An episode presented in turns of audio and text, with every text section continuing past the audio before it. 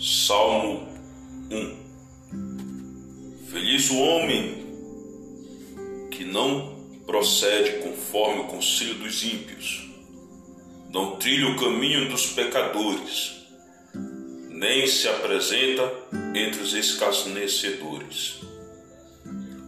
Feliz o homem que se compraz no serviço do Senhor e medita a sua lei dia e noite.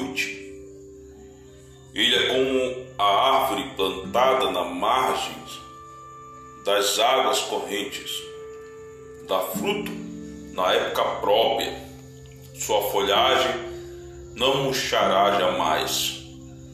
Tudo que empreende prospera.